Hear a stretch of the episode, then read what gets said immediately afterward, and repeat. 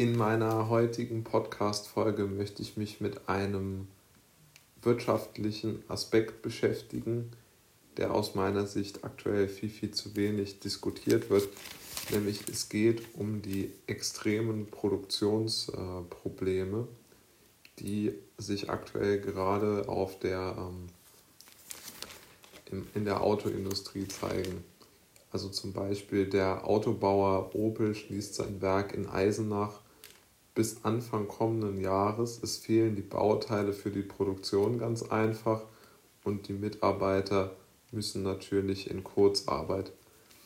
Im äh, bei uns benachbarten Fordwerk in St. Louis ruht die Produktion auch sehr, sehr oft.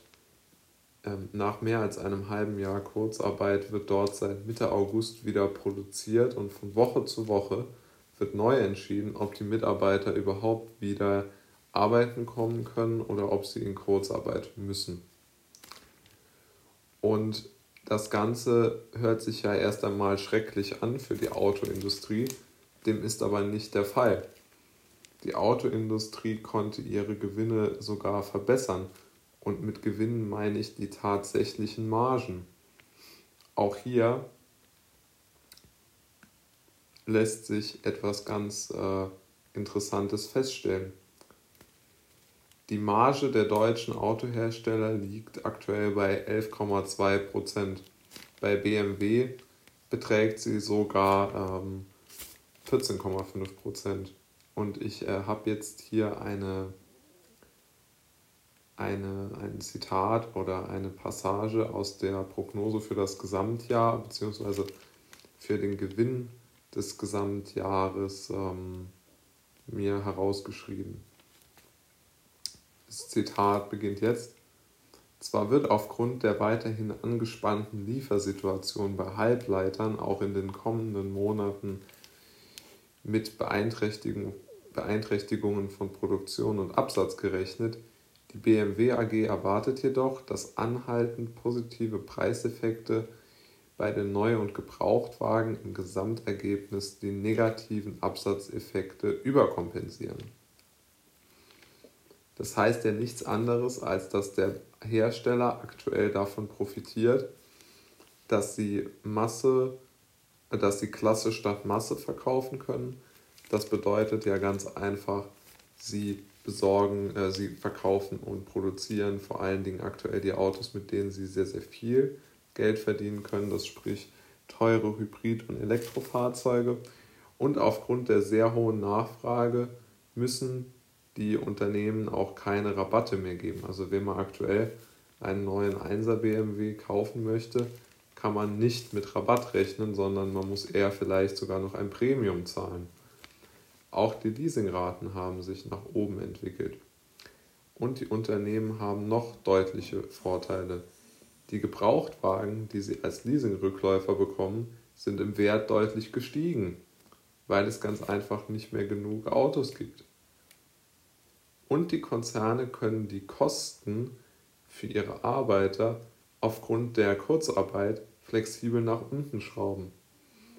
Aus meiner Sicht ähm, ist das Ganze doch schon sehr angelegt auf eine ja, Übervorteilung der Steuerzahler.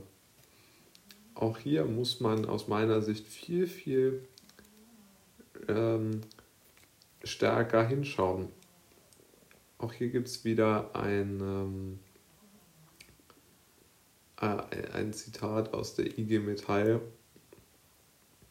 das äh, folgendes ähm, äh, sozusagen zum Inhalt hat. Das Zitat ist von Kai Bliesener, das ist der Leiter des Bereichs Fahrzeugbau und Zulieferer beim Vorstand der IG Metall.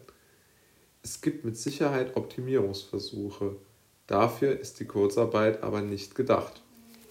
Nun ja, natürlich ist dieser Satz richtig, die Kurzarbeit ist nicht dafür gedacht, aber ich muss ja als Staat doch in der Lage sein, meine Instrumente so zu schaffen, dass ähm, ich die, die, äh, die, wie soll man das nennen, die äh, Men oder die, die Unternehmen nicht jetzt in eine Lage versetze, in denen sie äh, mit, mit, mit sehr einfachen Mitteln ihre Gewinne erhöhen können. Und man könnte ja fast sagen, es wäre den Aktionären gegenüber nicht okay, wenn die Unternehmen nicht diese Kurzarbeit in Anspruch nehmen würden. Aber ähm, es gibt ja auch diese reale Teileknappheit, das möchte ich ja gar nicht bestreiten. Und wenn die Teile nicht da sind, kann nicht produziert werden. Interessant, und das finde ich ja wirklich, ist es, den Gegensatz dazu wieder zu setzen, dass ja BMW in seiner Prognose eine wirklich optimistische Erwartung hat. Es ist ja, also, aber ich finde, dort passt dann die Kurzarbeit wirklich nicht mehr herein. Also, wenn man Lieferknappheit hat, man kann nicht weiter produzieren, verstehe ich die Kurzarbeit total. Aber wenn ich im gleichen Zeitpunkt dann ähm, in meiner äh, für meine Aktionäre etwas veröffentliche und sage, wir haben gute Zukunftserwartungen, dann finde ich, ist es sehr, sehr schwierig, auf diese ähm, Subventionen Zugriff zu erhalten. Wohingegen die, diese Kurzarbeitergelder sicherlich richtig sind, ist in der Zulieferindustrie, die ja auch riesige Probleme hat wegen der Produktionsstillstände. Das sind oft mittelständische Betriebe, die wirklich in wirtschaftlicher Schieflage sind. Und genau für die ist Kurzarbeitergeld ja auch ausgerichtet, dass man dort den Menschen helfen kann, ihr Unternehmen zu behalten, beziehungsweise in stabile Fahrwässer zu, äh, zu manövrieren, damit auch die Angestellten dort bleiben können. Dies ist aber bei äh, BMW ja offenkundig nicht der Fall, wie das Unternehmen ja auch selbst sagt. Und aus dem Grund sollten dort auch die weiteren Subventionszahlungen aus meiner Sicht nicht mehr so erfolgen, weil so dort ja auch gar keine Arbeitsplätze gehalten werden, weil das Unternehmen ja nicht einfach ähm, jetzt die Leute kündigen kann, äh, nur weil es äh, gerade ähm, nicht äh, äh so läuft. Ich meine, da gibt es ja auch noch Kündigungsfristen und ob die die Firma in die Insolvenz laufen lassen können, sei auch mal sehr, sehr umstritten, ob man das dann wirklich macht. Und, äh, aber wie das aktuell läuft, kann es ja wirklich nicht äh, bleiben dass jetzt die Steuerzahler noch Unternehmen subventionieren, die, wie der Herr von der IG Metall meint, äh, die einen großen Optimierungsspielraum in diesen äh, Subventionsgeldern des Staates sehen.